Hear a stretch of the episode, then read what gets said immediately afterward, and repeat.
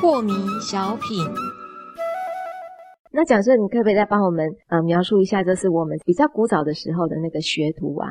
他们就是可能我要学做个面包，我要学个三年五年，或学个裁缝要三年五年，那样子是比较有人情味，而且好像师徒之间很有道义哦。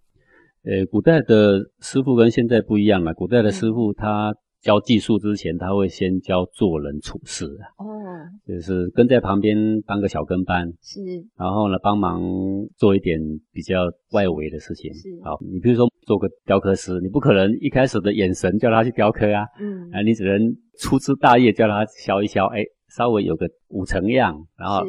大师才接手。是，然后在这个过程里面，就要教他怎么吃苦耐劳啊，嗯哦，要这个怎么样树立他的品格啊，做人应该要有怎么样有道义呀、是等等等等啊，不会去愧对他的这个恩人呐啊。是那么有了这些德性之后呢，才会教他真正的公义啦。这个古哦代呢是这样的，那么现在的学生往往是没有这个耐性嘛。你上班第一天，如果叫他打扫一下，他说我不可不是来学这个的、哦。